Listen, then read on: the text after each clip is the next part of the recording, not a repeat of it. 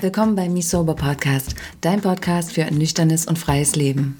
Wir, das sind Vlada und Katharina, nehmen dich mit auf unseren Weg, sich mit spannenden Menschen rund um das Thema Sobriety auszutauschen. und unsere eigenen Erfahrungen zu teilen und fragen dich, Hast du auch Bock auf Leben?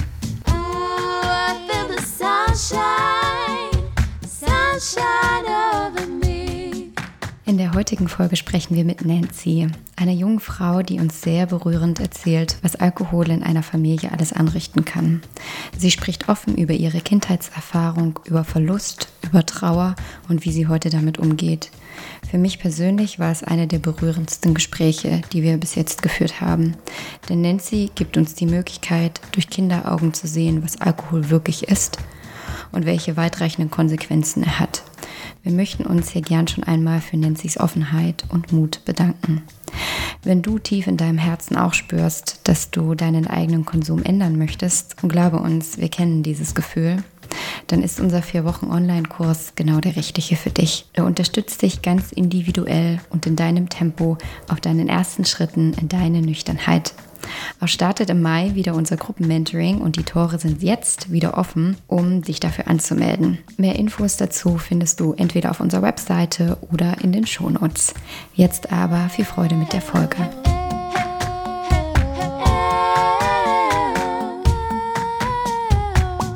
Nancy, womit verbindest du eigentlich Alkohol? Meint ihr jetzt Alkohol, so den übermäßigen Konsum, also so richtig Alkoholismus oder jetzt einfach nur mal als Genussmittel? Ich glaube, es geht eher in die Richtung, wenn du Alkohol siehst oder das Wort Alkohol hörst, was kommt da für dich hoch?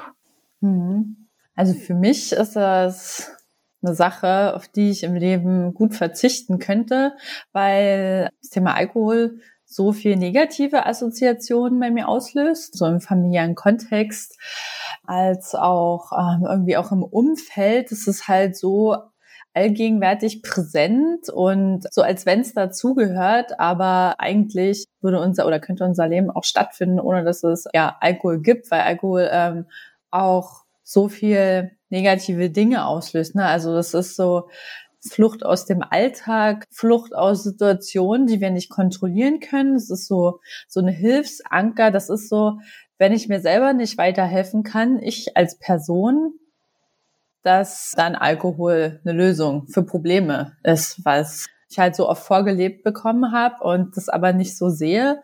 Aber wenn man sowas, kennt ihr das, wenn man es immer wieder erzählt bekommt und vorgelebt bekommt, fängt man selber an, drüber nachzudenken, okay, es ist vielleicht doch irgendwie die Lösung für irgendwas, keine Ahnung, wenn ich unsicher bin, wenn ich aufgeregt bin, wenn ich nicht mehr weiter weiß. Und irgendwie habe ich ganz viele negative Assoziationen mit dem Thema Alkohol.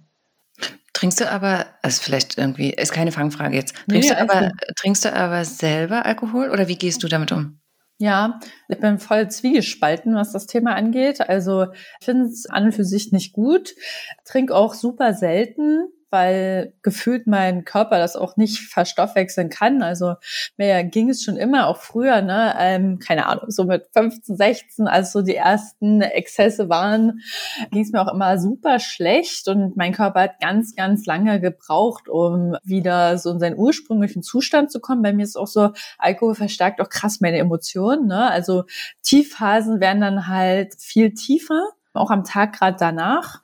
Und deswegen fand das Gefühl schon immer nicht schön, aber ähm, es gibt schon Situationen, wo ich jetzt noch ähm, Alkohol trinke aus gesellschaftlichen Gründen oder mal zu einem Essen oder auch so in so dummen Situationen, es ist so eigentlich so dumme Situationen, wenn ich zum Beispiel ultra aufgeregt bin und wirklich nichts hilft, weil ich allen anderen Sachen keine Chance gebe, ne? so Meditation oder einfach mal durchatmen, Spaziergang machen, eine Badewanne nehmen oder so, dass ich dann sage, okay, ich trinke jetzt noch einen Wein und dann, keine Ahnung, kann ich zum Beispiel äh, irgendeinen Workshop oder irgendwas viel entspannter durchführen, ne? wenn ich dann ähm, super aufgeregt vorher bin. Passiert mir manchmal noch, aber ich glaube, das passiert aufgrund der Glaubenssätze, die ich so mein Leben lang durch meine Familie auch ja eingetrichtert bekommen habe. Ne? Also da wird nach wie vor bei jeden möglichen Anlässen wird ein Schnaps zur Beruhigung getrunken oder ein Wein oder ein Bier, weil das ist schiefgelaufen und das hat nicht gepasst und das ist aus einem, also es gibt so viele Anlässe, weswegen meine Familie trinkt und ich eigentlich gesagt habe, da will ich, will ich weg von, also ich will da selber weg von und ich finde finde das halt als Lösung für Probleme nicht gut. Manchmal ploppt es aber selber noch bei mir auf, weil das so im System echt richtig tief verwurzelt ist. Und danach fühle ich mich dann halt auch schlecht und denke mir, okay, jetzt kriegst du es nicht geschissen, beschäftigst dich schon so viele Jahre damit, dass du Alternativen findest, nicht weil ich abhängig bin, sondern einfach, weil ich so krass verurteile. Aber ich krieg's halt immer noch nicht in jeder Situation hin. Also es passiert schon so, keine Ahnung, so im Quartal mal, dass ich wirklich konsumiere aus Angst oder aus Selbstzweifel oder aus sowas. Ne? Aber es ist auf jeden Fall schon besser geworden. Mhm. Und kommunizierst du das eigentlich mit deiner Familie, was du darüber denkst und wie du das empfindest? Hm, kann ich ganz schwierig kommunizieren mit meiner Familie, weil mein erster Papa, also mein richtiger Papa, der ist, da war ich glaube ich fünf oder sechs Jahre alt, ist verstorben, weil er Alkoholiker war und sich dann selber das Leben genommen hat. Und meine Mutter das halt alles miterlebt hat und das seitdem halt ein super sensibles Thema bei uns zu Hause ist. Na, und mein Stiefpapa, der dann, weiß gar nicht, ein, zwei Jahre später eingezogen ist, jetzt auch viel und stark trinkt und ja, ich finde das, ich finde das ganz furchtbar, das nochmal miterleben zu müssen, auch so in der Jugend, ne? Und ich glaube ich mit 15, sobald ich konnte, von zu Hause ausgezogen bin, damit ich äh, der Thematik nicht mehr ähm, über den Weg laufe. Und ich finde es halt, also für meine Mutter ist es halt total schwierig. Einerseits hat sie halt Angst, wenn sie das Thema anspricht oder sagt, hör auf zu trinken. Ansonsten kommen irgendwelche Konsequenzen, dass sie das Gleiche nochmal erleiden muss wie, wie mit meinem ersten Papa, ne? Dass sie dann wieder diese Schuldgefühle bekommt, wenn derjenige sich was antut.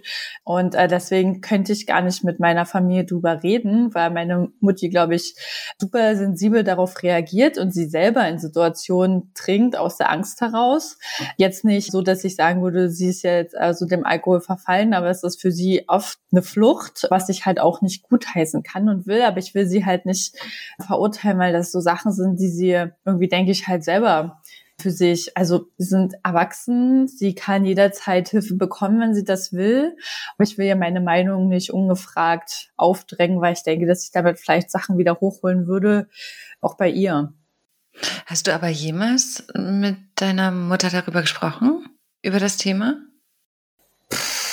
Ich glaube nie so in der Tiefe. Also schon. Ich glaube, früher, wenn es so bei mir ging es auch mal so darum, wenn ich, also ich hatte bisher nur Beziehungen mit Männern, fast ausschließlich, die nicht getrunken haben. Wirklich mhm. nie, die immer gefahren sind, weil die haben irgendwie Fitness, Sport gemacht. Und deswegen war das für mich immer total beruhigend, dass ich einen Mann an der Seite hatte, wo ich mich mit dieser Thematik nicht konfrontiert fühlen musste. Ne? Aber wenn dann mal irgendwelche außergewöhnlichen Gelegenheiten waren, dass es mal irgendwie ein Geburtstag von dem besten Kumpel war und die dann doch getrunken haben, hat mich das immer ultimativ getriggert und mich sofort wieder zurückversetzt. Und wenn ich dann mit ihr drüber reden wollte, ne, quasi dieses Abbild auf meine Beziehung, wurde das halt so schön geredet, so, man nennt sie, der trinkt doch sonst nicht, gönn den Leuten doch mal ihren Spaß und die werden ja wohl mal äh, ein bisschen was trinken und entspann dich mal und so halt, ne? Mhm. Und wenn man sowas schon suggeriert bekommt, traut man sich gar nicht irgendwie tiefer mit seiner Familie darüber zu reden. Und deswegen habe ich auch nie wirklich mit denen reden können oder das aufarbeiten können, glaube ich, sondern musste das so für mich irgendwie, irgendwie für mich klären. Oder bin noch dabei. Aber ähm, konntest du mit jemand anderen außerhalb von deiner Familie darüber sprechen? Also ich habe in meinen Beziehungen drüber gesprochen. Nur ist es, glaube ich, super schwer, mit jemandem drüber zu sprechen, der da keine Relation zu hat. Also mit jemandem drüber zu sprechen, der das mal erlebt hat oder der sowas selber in der Familie hat oder also ich habe noch nie mit jemandem drüber gesprochen, der ähnliche Sachen erlebt hat, so wie ich es erlebt habe, weil ich glaube, man nimmt das Thema Alkohol oder Alkoholismus auch ganz anders wahr, ne? Und was ganz viel sensibler, wenn man dazu Geschichten im Hinterkopf, im Unterbewusstsein hat, die dazu abgelaufen sind, als so, ne? Und ich bin halt auch in der jetzigen Beziehung, dass mein erster Freund, der öfters trinkt und das ist schon, ich glaube, da bin ich am stärksten gewachsen an der Sache, weil ich mich öfter damit auseinandersetzen muss und öfter argumentieren darf, warum das für mich so schlimm ist, das mit anzusehen. Und gleichzeitig merke ich auch, dass ein normaler Mensch gar nicht verstehen kann, wie uns das bewegt oder dass es, keine Ahnung, ich kann das gar nicht ähm, so richtig beschreiben. Ich glaube, das ist einfach eine ganz andere Weltanschauung, mhm. die da aufeinandertreffen.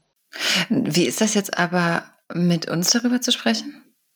Ähm, das ist das erste Mal, dass ich jetzt merke, dass ich ähm, wirklich noch nie mit jemandem drüber gesprochen habe, der das Thema kennt. Mhm. Sondern immer nur, wirklich nur mit Leuten, die damit keine Berührungspunkte hatten, sondern Alkohol als wirklich als ganz normale Sache in ihrem Leben haben. Und ich habe, glaube ich, noch nie mit jemandem drüber geredet, der da irgendwie schon mal negative Erfahrungen gemacht hat. Mhm. Und danke dir auch nur dafür, für deinen Mut, weil wir auch wissen, dass das nicht, nicht einfach ist, sich damit auch zu eröffnen. Es ist, glaube ich, auch nochmal ein Unterschied, ob man jetzt äh, selbst betroffen ist oder ob man es einfach bei Mitmenschen erlebt. Ne? Und für mich ist es zum Beispiel ganz schwer. Ich bin ja mit 15 ausgezogen und ich bin immer seitdem einmal wöchentlich am Sonntag zum Mittagessen noch hingefahren weil meine Mutti und mein Stiefvater ja da wohnen und ich da immer zum Training fahre im Nachbardorf. Deswegen war es quasi naheliegend, dass man sich einmal in der Woche sieht. Und ich habe halt jedes Mal gemerkt, wenn ich Sonntag zum Essen gefahren bin, dann merkt man, also ich sehe das auf 100 Meter Entfernung, ob jemand getrunken hat. Ich rieche das, ich spüre das. Ich bin auch durch die hochsensible Veranlagung schwappt diese ganzen Emotionen total auf mich über. Und es war immer super schwierig, da jeden Sonntag hinzufahren und das zu sehen, zu erleben, dass man an einem Sonntagmittag schon sich die Welt auf einen anderen Pegel heben musste, so als Flucht und da zu sitzen und das aushalten zu müssen aus Verpflichtungsgefühl meinen Eltern gegenüber, dass ich ja das gute Kind sein will, was wenigstens einmal in der Woche kommt, wo mir das halt ich hatte mich ja schon befreit, wisst ihr, ich bin extra ausgezogen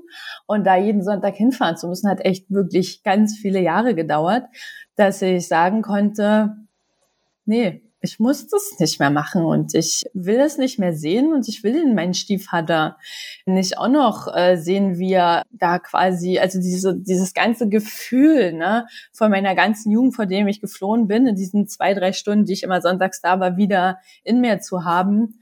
Und es ist halt auch ganz schwierig ist, dass man dann seiner Mutter sagen muss, ich komme jetzt nicht, weil ihr bekommt das nicht in den Griff oder das ist nicht das Leben, das, was ihr fühlt, ist nicht das Leben, was ich selbst für diese drei Stunden nicht aushalten kann. Ne? Mhm. Und das ist halt super schwierig gewesen. Und aber jetzt mache ich es halt einfach nicht mehr. Und jetzt merkt man aber auch, wie so ein bisschen das Band verloren geht. Und ähm, jetzt zu merken, dass halt sie sagt, okay, sie verzichtet lieber auf mich nur damit zu Hause halt heile Welt ist. Und das kann ich halt nicht so nachvollziehen. Und das sind auch so die Assoziationen, die ich mit Alkohol habe, dass, keine Ahnung, dass das dann halt die oberste Priorität ist. Und alles andere dann keine Rolle mehr spielt. Wie bist du denn mit diesem Gefühl umgegangen, auch wenn, wie du gesagt hast, es ist nur einmal für drei Stunden an einem Sonntag, aber das ist ja ein Gefühl, das ist ja so krass. Wo bist du denn damit hin? Ich habe es einfach ausgehalten. Mhm. Und ich habe einfach für mich gedacht, das tue ich jetzt hier gerade nur für meine Mutter. Mhm. Aber wenn es irgendwann nicht zurückkommt, dann ist die Waagschale halt unausgeglichen. Und dann weiß man irgendwann nicht mehr, wofür man es dann macht. Und ja, wie du sagst, ne, also dieses Gefühl auszuhalten, war irgendwann die Sache nicht mehr wert, dass ich dafür zu Hause bin. Ich meine, ich bin ja da auch geboren und aufgewachsen und an und für sich ist es ja auch schön, aber das ist, ja, es fühlt sich halt mittlerweile nicht mehr nach Heimat an, sondern nur noch nach schwierigen Erinnerungen. Und das Lustige ist halt immer, oder das Lustige nicht, das Traurige eigentlich an der Sache ist, dass äh, meine, meine Mutter immer erzählt, wie toll ich es doch hatte und was für eine tolle Jugend und mir ging es doch super. Und wo ich mir so denke, hast du mich wirklich jemals gefragt? Und keine Ahnung, das ist, ist ganz schwierig damit umzugehen, wenn man demjenigen nicht sagen kann, hey, ich finde das scheiße oder ich fand das scheiße und finde es immer noch scheiße, wie ihr mit dem Thema Alkohol umgeht, wie das zu Hause abläuft, dass wir nicht drüber reden und dass sich gerade alles wiederholt und du wieder nichts dagegen machst, obwohl es gar nicht mein Recht ist, über sie sowas zu sagen, weil sie muss für sich selber ja einen Weg finden und ich darf für mich meinen eigenen Weg finden, aber es triggert mich immer richtig heftig an, wenn sie dann sagt, äh, ich hatte doch so eine tolle Kindheit. Mhm. So, ne, dabei war es ein Scheiß, so, ne. Also ich meine, anderen geht's viel schlechter, aber jeder hat ja sein eigenes Päckchen zu tragen. Und, aber dann damit hausieren zu gehen, wie toll alles ist, finde ich es halt irgendwie nicht so cool. Mhm. Was hättest du dir denn für deine Kindheit gewünscht? Hm, ja, zumindest, äh, dass ich ein bisschen mehr von meinem Papa gehabt hätte, den ich ja nie kennenlernen konnte, weil ich muss auch sagen, so erinnerungstechnisch kann ich mich an gar nichts erinnern. Und es wäre ist quasi für mich so, als wenn er gar nicht da war. Weil so bis zum fünften, sechsten Lebensjahr, ich weiß nicht, ob das auch so ein bisschen Verdrängung war durch den Schock, als sie mir das gesagt haben. Aber es wäre halt cool gewesen, seinen Papa zu haben. Hm. Und jetzt denke ich mir immer, wie wäre mein Leben halt gewesen, wenn Alkohol nicht da wäre.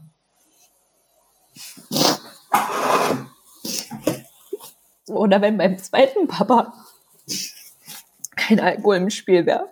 Wäre er denn netter gewesen?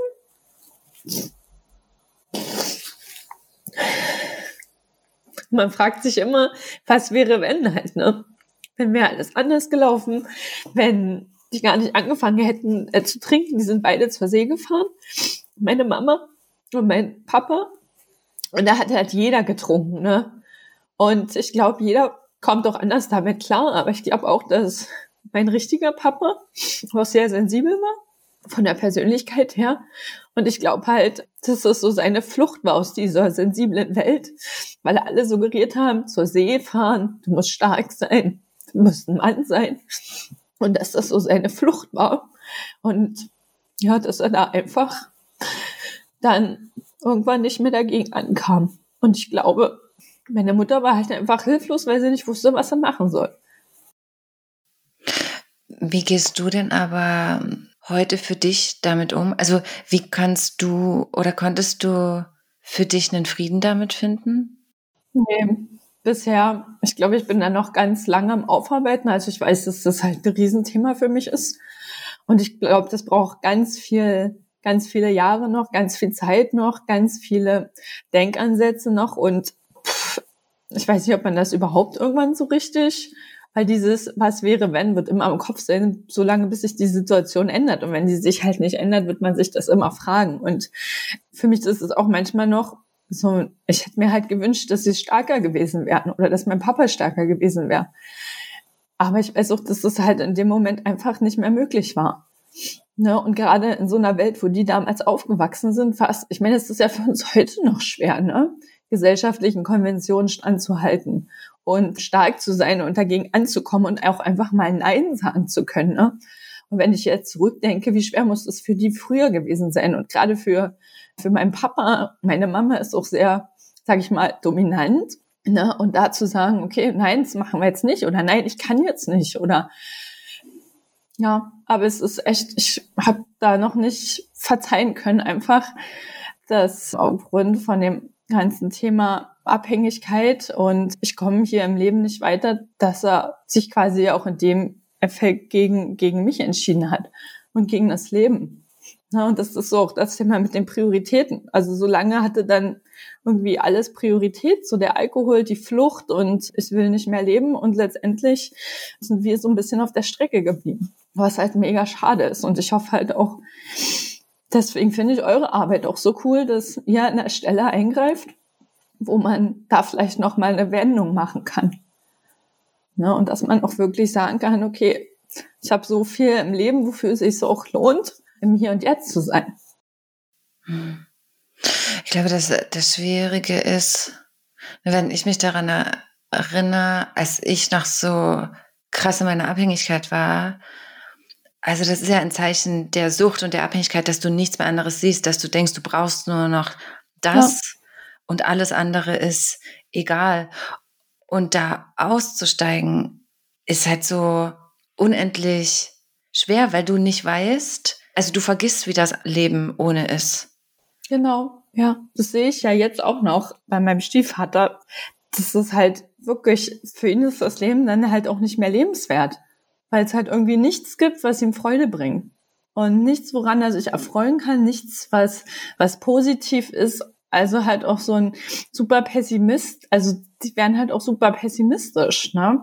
Und weiß nicht, keine Ahnung, manche können damit leben. Ich frage mich halt, wie, wie meine Mutter das halt auch so kann.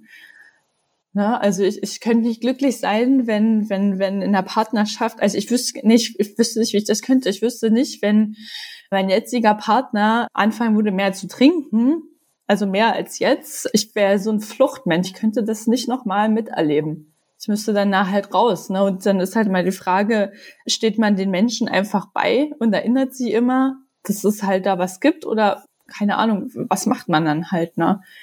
Und manchmal fühlt man sich dann auch einfach total hilflos und weiß gar nicht, was soll man machen, ne? Und ich weiß auch nicht, ob man überhaupt was machen kann. Oder ob ähm, von innen drinne das einfach irgendwann der Punkt kommt.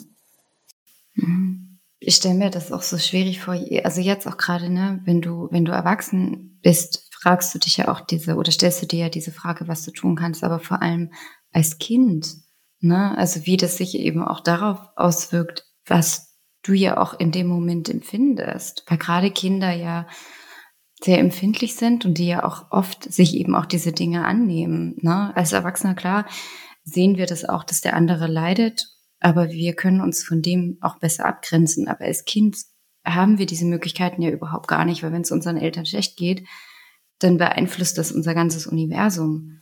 Ja, ja, und das ist dann wie so eine gigantische Last, die man dann irgendwann nicht mehr tragen kann und deswegen sobald es ging. Ich habe mit 15 meinen Moped-Führerschein gemacht und habe versucht, so oft wie möglich halt nicht zu Hause zu sein. Und ich hatte letztens einen Kurs mitgemacht. Da ging es so ein bisschen ums Thema Marketing, aber es war auch so ein bisschen holistisch veranlagt und da ging es so ein bisschen darum, in seine, seine Kindheit einzutauchen ne? und so an Situationen sich zu erinnern, was so im Alter von sechs, sieben Jahren oder so, was man da so für Wünsche hatte, was man so wollte. Und ich konnte mich halt einfach nicht erinnern, weil ich die ganze Kindheit und Jugend versucht habe, alles auszublenden. Hm. Also ich kann euch nicht sagen, war ich jetzt ein super Happy Kind? War ging es mir schlecht? Ähm, was habe ich erlebt? Ich habe halt echt nur so ganz winzige Erinnerungsbruchstücke aus meiner Kindheit, bis ich gefühlt, bis ich ausgezogen bin, wo mein Leben so super eingeschränkt ist und äh, ich das, keine Ahnung, in so ein kleines Glas füllen kann an Erinnerung. Ansonsten ist da halt einfach nichts. Ne? Und es ist so krass, wie das Unterbewusstsein alles so, so wegschiebt und verdrängt. Ne? Weil man merkt halt, es ist, das sitzt halt ganz tief. Aber ich kann mich echt nicht erinnern. Ich hatte mit ähm, auch ein paar Freundinnen drüber geredet oder auch mit Leuten aus dem Kurs so, die können sich alle so an ihr früheres Kind ich so erinnern? Und wie waren sie so als sechs, siebenjährige? Oder irgendwie, wie war so ihr Leben? Und das ist so krass dann zu sehen, dann frage ich mich halt, liegt es einfach daran, dass ich das so ein bisschen verdrängen wollte, dass halt dieses Thema so präsent war und ich immer wieder äh, gedacht habe, nee, ich muss mich abschirmen, weil ich das ja auch einfach nicht kann, einfach so schon von der hochsensiblen Veranlagung. Es ist so, als wenn ich wirklich alles in mir aufsauge und dass ich einfach gesagt habe, okay, ich schirme einfach alles ab und deswegen ist da einfach nichts. Und das ist auch so ein Stück weit Kindheit, die dadurch geklaut wurde. Hm. Also das, was du jetzt beschreibst, das ich meine, ich bin jetzt auch keine Traumatherapeutin oder sowas, mhm. aber das, was du beschreibst, hören wir auch oft in unseren Mentorings, dass wenn die Kindheit schwierig war, also emotional auch schwierig, dass unser Unterbewusstsein dazu tendiert, das zu verdrängen und zu verschütten. Also wir haben tatsächlich viele in unserem Mentoring, die genauso wie du das jetzt eben beschreibst, wenig, wenig Erinnerung haben an ihre Kindheit, weil es einfach die Strategie zu verdrängen war besser, als es zu fühlen. Hm. Ja, macht schon Sinn. Und letztens kam irgendwie so auch das Thema ähm, so Traumatherapie, Traumabewältigung ist irgendwie so aufgeploppt. Und deswegen, aber ihr kennt das bestimmt, es ploppen irgendwelche Sachen auf. Entweder resonieren die mit dir oder halt nicht. Ne? Und manchmal resoniert das und du weißt gar nicht warum. Eigentlich, ne? Und ich war ja in so einem Yoga-Meditationszentrum und auf dem Weg dahin habe ich mir einen Podcast angehört und ganz zufällig kam dann das Thema auch so Traumabewältigung und ähm, da habe ich so das erste Mal gemerkt, ähm, könnte dich ja betreffen. Habe halt nie drüber wirklich. Ich dachte immer in meinem Leben Zeit heilt die Wunden, ne? Und dass Zeit auch die Wunden heilen wird, die ich da zu Hause erlebt habe. Und schon allein aber diese Flashbacks, die ich immer habe, wenn jemand aus jemand Menschen, die ich liebe, Alkohol trinken, wie das deren Persönlichkeit verändert und mich das dann triggert, weil ich denke mir, wow, was geht jetzt hier ab? Und mein Körper so stark reagiert, zeigt mir ja, dass Zeit halt nicht die Wunden heilt, ne? Und dass das irgendwie ganz tief sitzt, auch für einfach fürs Umfeld, ne? Mhm. Und ich glaube, das ist auch ganz wichtig, dass du das jetzt für dich auch so nochmal so festgestellt hast und das auch sagst, weil ich glaube, oftmals denken wir, ne, wenn wir an Traumatherapie denken, oder zumindest war das bei mir immer so, dachte ich immer, na, ich habe ja jetzt gar nicht so die krasse ja. traumatische Erfahrung gemacht, dass ich mir jetzt anmaßen könnte, eine Traumatherapie zu machen. Aber Trauma ist ja auch emotional über längere Zeitraum nicht das zu bekommen, was ich gebraucht hätte. Ne? Es sind nicht immer die, also auch ne Kriegserlebnisse oder was auch immer, aber auch die ich weiß jetzt, wie drücke ich denn das aus? Weil kleinere Traumata sind das ja nicht, andere. Die äh, Alltagstraumata. Genau, und das gehört ja auch mit äh, dazu. Und ich meine, es ist eine schöne Vorstellung und ein bisschen was ist ja dran an, ja, Zeit heilt die Wunden, aber nur wenn ich die mir auch angucke, also nur wenn ich mich darum kümmere und nicht wenn wenn es quasi verschüttet ist und ich es immer wieder verschütte, weißt du? Ja. Und ich glaube, das ist auch wichtig, glaube ich, nochmal auch an unsere Zuhörer und Zuhörerinnen, dass wir uns trauen dürfen, Hilfe zu suchen und therapeutische Hilfe zu suchen und auch Hilfe im Sinne von einer Traumatherapie, weil es wichtig ist, das aufzuarbeiten, weil sonst, es ist ja dann nicht irgendwann mal gut. Ja, ja, genau. Man durchläuft immer wieder den elenden Kreislauf. Bei mir ist es auch so, es ploppt manchmal hoch. Na, ich hatte zum Beispiel letztes, dieses Jahr eine Breathwork-Session. Ich weiß nicht, ob ihr sowas schon mal mhm, gemacht habt. Ja. Was war das für eine Breathwork?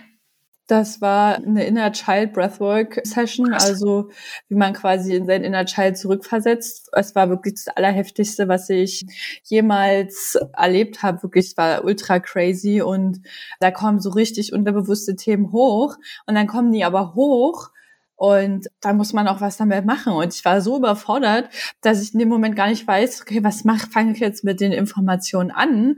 Und dann, wenn man das nicht äh, daran anknüpft, dann fängt dieser Kreislauf wieder von vorne an. Dann sickert das wieder runter, du schließt wieder die Wunde zu und guckst es dir nicht genau an, machst im Leben weiter, denkst, okay, es vergeht ein bisschen Zeit, aber es ist immer unter der Oberfläche, ja. Du hast es einfach nur zugemacht. Du hast die Wunde nicht richtig aufgemacht und hast es dir wirklich angeguckt und dir halt auch jemanden dazugeholt, weil egal was es ist, man kann sich nie komplett selber heilen und man kann nie selbst alles aufarbeiten, weil Input von draußen, es gibt einfach so Fragen und Dinge, die kann man niemals bei sich selber triggern und mhm, niemals bei sich selber aufarbeiten. Ne? Und bei mir war das auch so. Und ich dachte echt so, ja krass. Ich dachte, ich, keine Ahnung, das ist jetzt so lange her. Ich bin zu Hause ausgezogen, habe wenig Kontakt zu nach Hause und wird schon werden. Und diese kleinen Momente, die aber in letzter Zeit passiert sind, waren so für mich so, nee, da liegt ganz, ganz viel noch tief unten.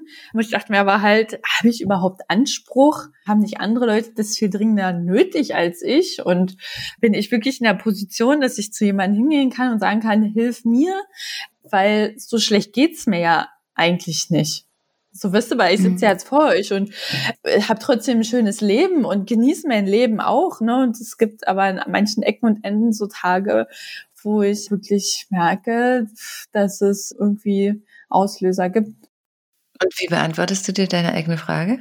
Dass ich denke, bei mir ist es ganz oft so, dass erst das Richtige auf mich zukommen muss, also der richtige Mensch, ne, oder das richtige Angebot oder die, die richtige Idee und dass es zu mir kommen muss. Und dass wenn ich meistens rausgehe und was suche, weiß ich erstens gar nicht, wo ich anfangen soll oder lande bei den falschen Menschen. Und deswegen bin ich eigentlich bei mir noch so ein bisschen ähm, Urvertrauen, weil ich merke, dass es seit ein, anderthalb Jahren öfter zu diesen Situationen kommt und ich merke quasi, wie sich mein Körper darauf vorbereitet, dass irgendwann in naher Zukunft irgendjemand oder irgendwas auf mich zukommt, der mir dabei helfen wird.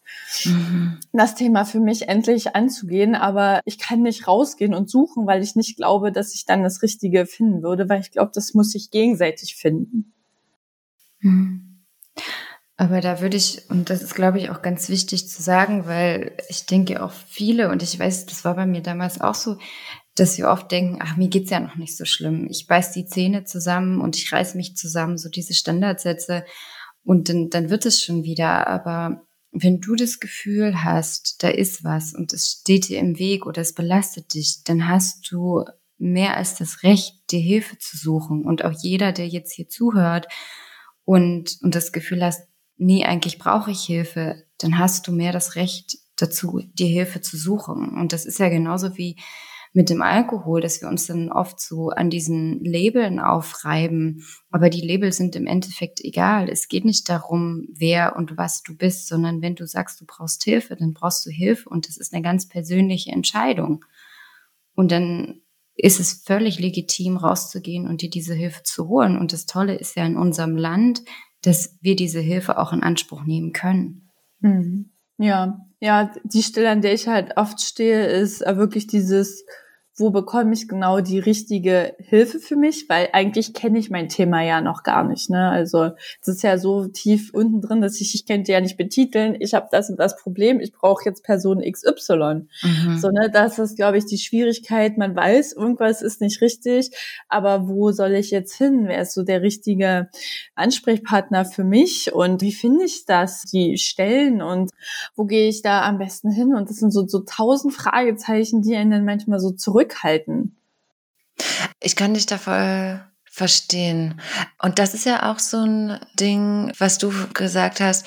Ich würde, glaube ich, gucken, was mit mir resoniert. Also zum Beispiel, ne, wenn du, wenn du gemerkt hast bei diesem Breath, Inner Child Breathwork, boah, da kommt was hoch, dann da gucken, okay, vielleicht gibt's ja in der Form noch etwas, was dich dann abholt. Ne? Es muss ja tatsächlich nicht eine klassische Traumatherapie sein, wenn du das Gefühl hast, hm, das ist jetzt gar nicht das, was, was ich bräuchte. Ich würde suchen. Bei Kathi zum Beispiel, ich war so jemand, ich habe so lange gewartet, weil ich dachte genauso, ich dachte, es ist noch nicht schlimm genug, es ist noch nicht schlimm genug. Und dann hat es ganz doll gekracht und dann war es schlimm genug, dass ich quasi in eine Klinik gehen musste. Soweit muss es aber nicht kommen. Und Kathi, du hast das ja für dich dann auch intuitiver gelöst. Mhm. Aber das war eben auch ein Prozess. Ich habe einfach einige Dinge für mich ausprobiert. Ich hatte auch eine klassische Therapie gemacht, also eine Kognitions- und Verhaltenstherapie. Und da habe ich einfach gemerkt, die hat mir nur bedingt was gebracht. Die ja. hat mir sicherlich was gebracht, aber ich habe einfach gemerkt, da, wo ich merke, dass es hängt, da bin ich nie hingegangen in der Therapie. Und ich habe dann einfach sehr viel auch gegoogelt und geguckt, weil ich gemerkt habe, okay, ich muss irgendwie Zugang zu diesen Emotionen finden, die ich die ganze Zeit so eingeschlossen habe. Und für mich war einfach nur dieses reine Sprechen, hat mir diesen Zugang nicht gegeben. Und ich wusste, da ich brauche irgendwas anderes und bin dann wirklich auf die Suche gegangen. Ich habe auch viele Podcasts gehört und ich glaube, ich habe irgendwann in einem Podcast, glaube auch von Yoga Girl, glaube ich. Das war von Laura Marlena Seiler. Die hatte Yoga Girl interviewt und da hat sie über den Path of Love gesprochen. Genau, und da hatte sie über den, gut, dass du das noch weißt, über den Path of Love gesprochen. Und der klang eben total toll. Also genau das, was ich gesucht habe. Und das war letztendlich das, was du auch gerade beschreibst, ne, dass es zu dir gekommen ist. Es hat wahnsinnig mit mir resoniert, weil das hat sich genau nach dem angehört, was ich, was ich machen wollte. Und dann bin ich einfach auf die Suche gegangen, wo kann ich das machen? Und das war für mich damals, in dem damaligen Zeitpunkt, genau das Richtige für mich. Mhm. Genau, das erhoffe ich mir quasi. Also wenn man schon weiß, da ist was und da hängt's an was und man schon merkt, man resoniert mit bestimmten Sachen und die Intervalle werden immer kürzer, wo man damit triggert wird und in Berührung kommt, dass ich glaube halt, irgendwann kommt da was, was mir auch wirklich helfen wird. Ne, und dass man sich dann aber auch helfen lässt und nicht sagt, okay, ich bin auch gar nicht mehr so, früher hätte ich gesagt, okay, nee, ich habe äh, hab kein Problem, aber jetzt äh, sehe ich es ja selber und sage auch, dass ich mir das zugestehen würde, wenn das Richtige halt kommt, ne? Aber dass man halt guckt, dass man sich nicht selber seine größte Ausrede ist, irgendwie das immer vorschiebt. Und manchmal weiß ich selber nicht, ob, ist es jetzt meine Ausrede, dass ich auf den Richtigen warte? ist, ist das schon die Ausrede? Oder sollte ich mich vielleicht doch selber auf die Suche gehen, wenn du sagst, Kathi, bei dir hat das gut funktioniert, dass man vielleicht doch erstmal die Signale rausschicken muss, dass man wirklich hm. was sucht und nicht wirklich nur auf seinem Sesselchen sitzt und wartet, bis einem die Sachen so in Schoß fallen. Ja, weil beim Wünschen, es ist ja, das Vision Board funktioniert ja auch so, ne, völlig ja anderes Thema eigentlich, aber das funktioniert ja so, du pinnst einen Wunsch dran und dann musst du aber was machen, damit du das anziehst. Also, wie du es gerade gesagt hast, es kommt ja nicht von, ich sitze und warte, bis es sich löst. Ne? Ich glaube, das wollte ich noch sagen. Was ist, vielleicht teilweise schwierig macht, sich Hilfe zu suchen, gerade auch was therapeutische Hilfe oder irgendetwas angeht, ist, dass es, das hatten wir, glaube ich, auch in unserer Podcast-Folge zu mentaler Gesundheit besprochen, dass du dann das Gefühl hast, du kriegst ein Label aufgedrückt. So, du bist dann, habe ich ein Trauma oder nicht? Bin ich jetzt schon Borderline oder bin ich es nicht? Bin ich jetzt schon abhängig oder bin ich es nicht? Aber das ist völlig egal, weil das interessiert niemanden. Also ja. es und das ist auch das, wovon ich mich gelöst habe. Ich muss ja nicht erst Borderline sein, damit ich eine Therapie mache, weil du bist ja nicht die Diagnose, sondern du bist ja du. Und wenn du das Gefühl hast, okay, da ist ein Thema und das beschäftigt mich und das, was ich möchte, ist mir das Thema anzuschauen, es einmal durchzuführen und loszulassen, dann hat das ja gar nicht irgendwie was damit zu tun, dass wir irgendwie krank oder gestört oder irgendwas sind, sondern es ist etwas, was in unserem in unserem System festhängt. Meine Yoga-Lehrerin sagt immer, the issues are in our tissues. Und deswegen fällt uns teilweise auch darüber reden so schwer, weil reden ist ja das, was wir die ganze Zeit machen äh, und sind in unserem Kopf, aber du kommst ja nie, du kommst ja nie dahin, wo es wo du hin willst, wo es weh tut. Und da ist auch dieses Breathwork, was du beschrieben hast, oder das, was Kathi da beim Path of Yoga, äh, Path, Path of Yoga, Path of Love gemacht hat. Für Blatt, Love gleich Yoga. Love gleich Yoga. Oder jetzt in meiner Yoga-Ausbildung auch über den Körper gehen, nochmal was ganz anderes und setzt super viele Emotionen frei und heilt, aber deswegen habe ich ja jetzt nicht das Gefühl, dass ich irgendwie krank bin oder so, sondern es ist ja normal, dass da vielleicht noch was in meinem System ist, was ich, was ich lösen möchte. Ich hoffe, das hat jetzt irgendwie Sinn ergeben, was ich gesagt habe. Also ich verstehe das schon.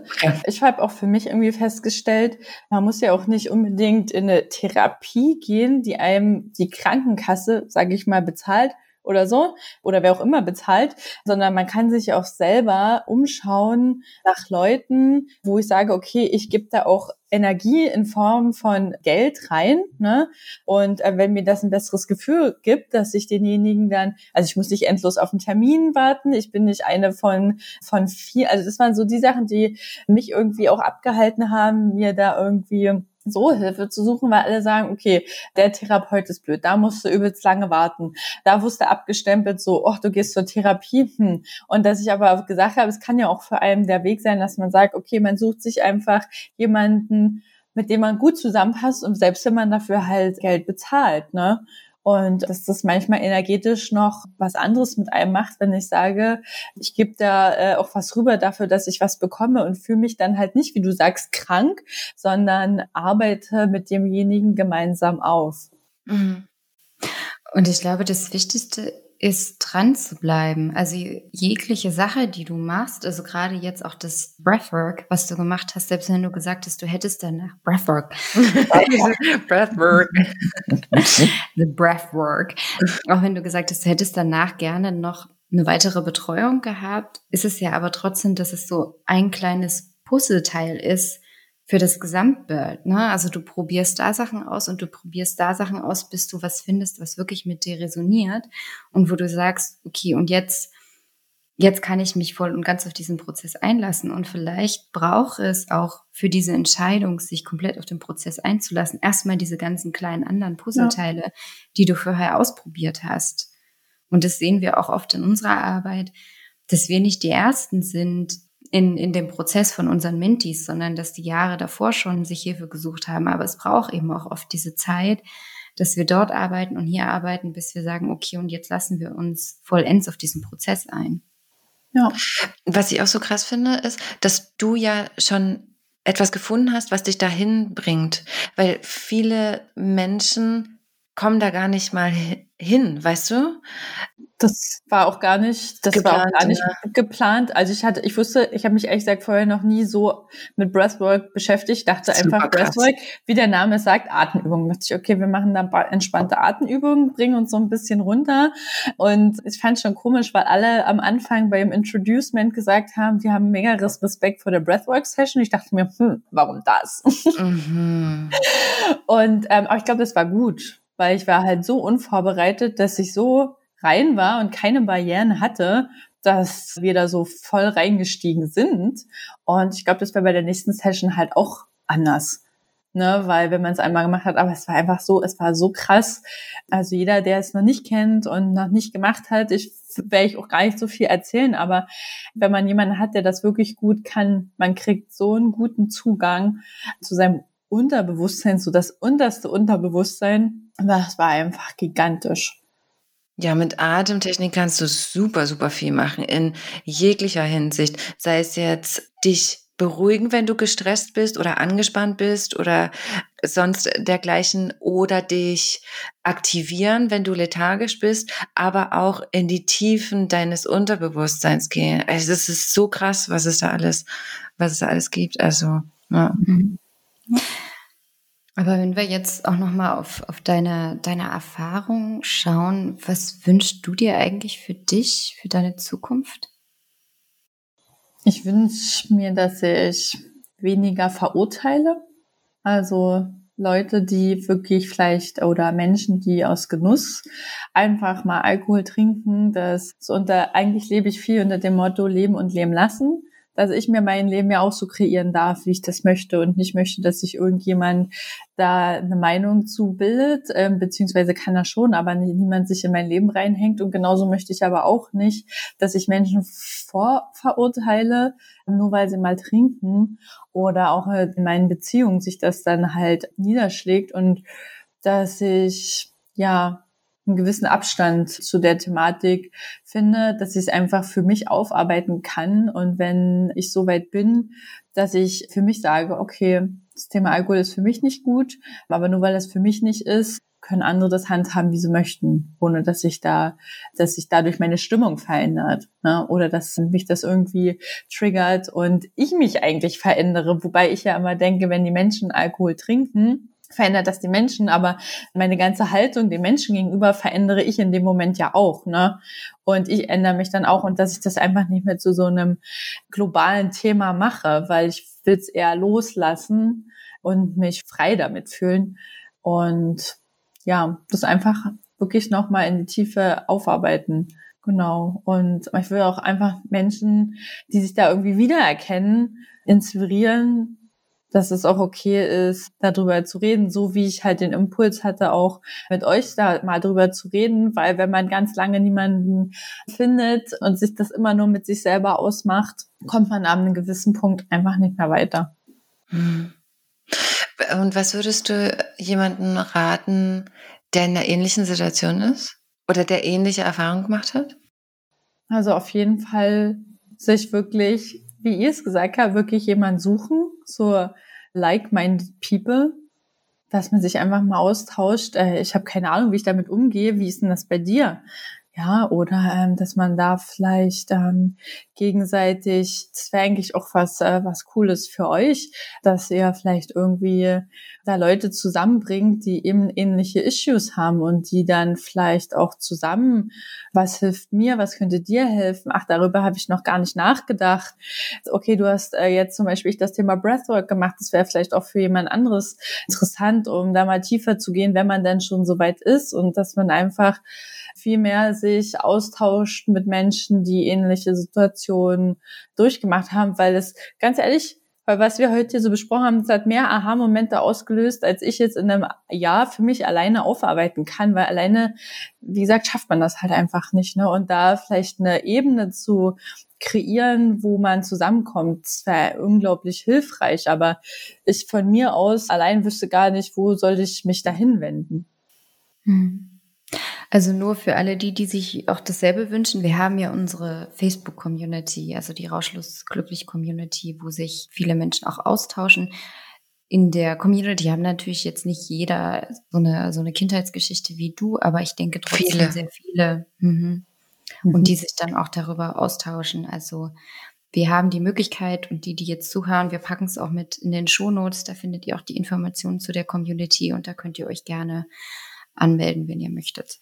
Genau, da sind tatsächlich auch Menschen drin, die nicht selbstabhängig sind, sondern die tatsächlich irgendwie Eltern oder Partner haben, die, die abhängig sind oder waren.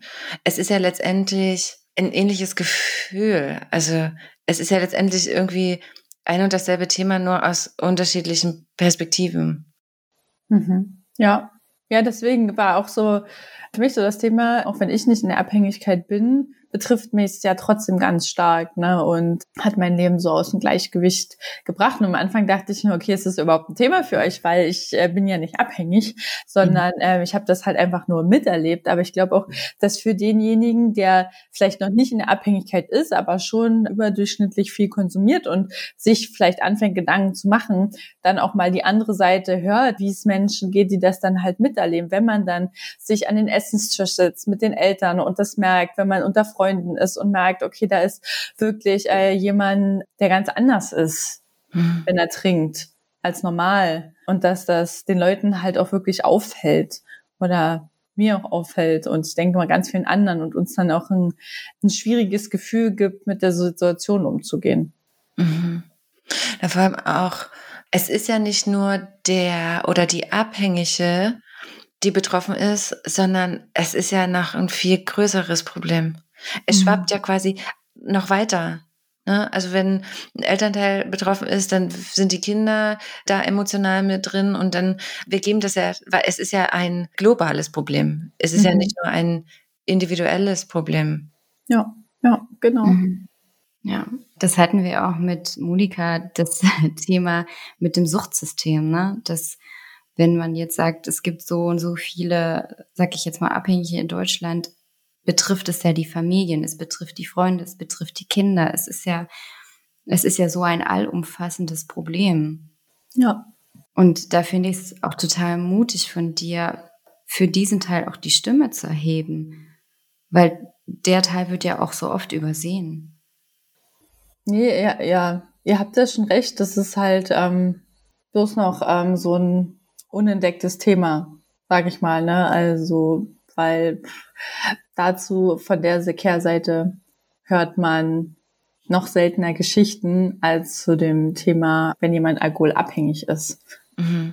Ne? Aber die Leute, die da am Rand sind, die hört man, die hört man halt meistens nicht und die werden nicht gezeigt. Und deswegen finde ich das halt so die Sichtweise von einer Tochter, die das mit zwei Vätern hat, dass ich halt hoffe, dass jeden, den es auch irgendwie betrifft oder keine Ahnung, werde auf jeden Fall in eure Facebook-Gruppe geben und würde Mhm. mich halt mega über Austausch freuen, falls das mit irgendjemandem resoniert. Hm.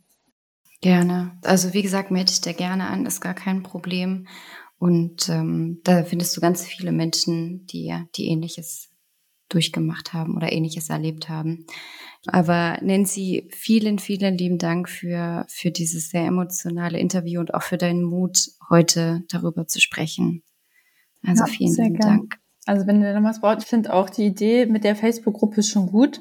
Also keine Ahnung, wenn ihr mal irgendwie überlegt, vielleicht auch wegen mal ein anderes Format oder so. Also ich würde mich jetzt eher schwer tun, so anonym was in eine Facebook-Gruppe zu stellen, als wenn ihr ja vielleicht auch anhand eurer Mentis oder anhand der Leute, die da drin sind, schon einschätzen könnten, zum Beispiel, okay, wer hat ähnliche Schicksale? Und wer könnte sich da auch vorstellen, dass man einfach wirklich mal so zusammenkommt in einem virtuellen Raum? Und soll jetzt auch keine Gruppentherapie sein, sondern eher so ein, dass man wirklich merkt, dass man nicht alleine halt ist, ne? dass man Mhm. ähnliche Themen hat und dass man sich da gegenseitig inspirieren kann, auch mit wie, wie man damit umgeht und dass vielleicht zum Beispiel jemand tolle Empfehlungen hat für, keine Ahnung, Therapien oder Programme oder irgendwas in die Richtung. Einfach so ein, so, so ein cooler, interaktiverer Austausch oder so. Mhm. Also was wir auch in, in der Facebook-Community auch machen, sind Community-Dates planen, also wirklich, wo sich Menschen treffen. Da haben wir cool. das jetzt auch schon in den größeren Städten in Deutschland. Volontäre, die das organisieren. Aufgrund von Corona mussten wir das jetzt gerade alles ein bisschen einfrieren, mhm. aber das wird natürlich auf alle Fälle dann hoffentlich nächstes Jahr im Frühjahr wiederbelebt werden dass die Leute sich eben auch vor Ort treffen können und austauschen, weil wir auch wissen, wie wichtig dieses Thema Community und Austausch und Unterstützung ist. Also genau, aber das ist, ist ein super Input und da versuchen wir eben auch dran zu bleiben, eben auch diesen Austausch zu, zu ermöglichen, weil wir ja uns ganz oft so alleine mit dem Thema fühlen und das Gefühl haben, ach Mensch, mir geht's nur so und mein komplettes Umfeld trinkt und sieht darin kein Problem. Und deswegen versuchen wir eben so, so gut wie möglich euch zu vernetzen, mhm. um euch eben das Gefühl zu geben, hey, ihr seid nicht alleine und du ja. bist auch nicht alleine mit deinem Thema. Ja, voll gut. Vielen, vielen lieben Dank, dass du, wie gesagt, dich mit uns unterhalten hast über doch ein sehr emotionales Thema. Also vielen, vielen lieben Dank. Vielen Dank dir. An dieser Stelle möchten wir nochmal ein ganz, ganz großes Dankeschön an Nancy sagen, dass sie uns diesen doch sehr intimen Einblick in ihre Kindheitserfahrungen gegeben hat und ich glaube damit auch so viele andere Menschen da draußen berührt hat. Und wir wünschen ihr wirklich alles, alles Gute und wer möchte, kann auch gern mit Nancy in Kontakt treten, ihr schreiben. Sie freut sich auf alle Fälle auf Austausch von like-minded people, also von Gleichgesinnten. Ich denke, wäre für sie auch wirklich etwas sehr, sehr Schönes, sich da mit anderen auszutauschen. Ansonsten, wie schon angesprochen, gibt es jetzt unser vier Wochen Online-Kurs, den ihr ganz individuell in eurem eigenen Tempo durchführen könnt und der euch unterstützt bei euren ersten Schritten in die Nüchternheit. Und auch ab Mai geht wieder das Gruppenmentoring los. Also wenn du dir gerne Unterstützung wünschst, dann schau auf unserer Webseite vorbei und vielleicht ist der vier Wochen Online-Kurs oder sogar das Gruppenmentoring genau das Richtige, was dir dabei hilft, ein nüchternes und unabhängiges Leben zu führen. In diesem Sinne, ihr Lieben, bleibt wirklich alle ganz, ganz gesund und wir hören uns wieder nächste Woche.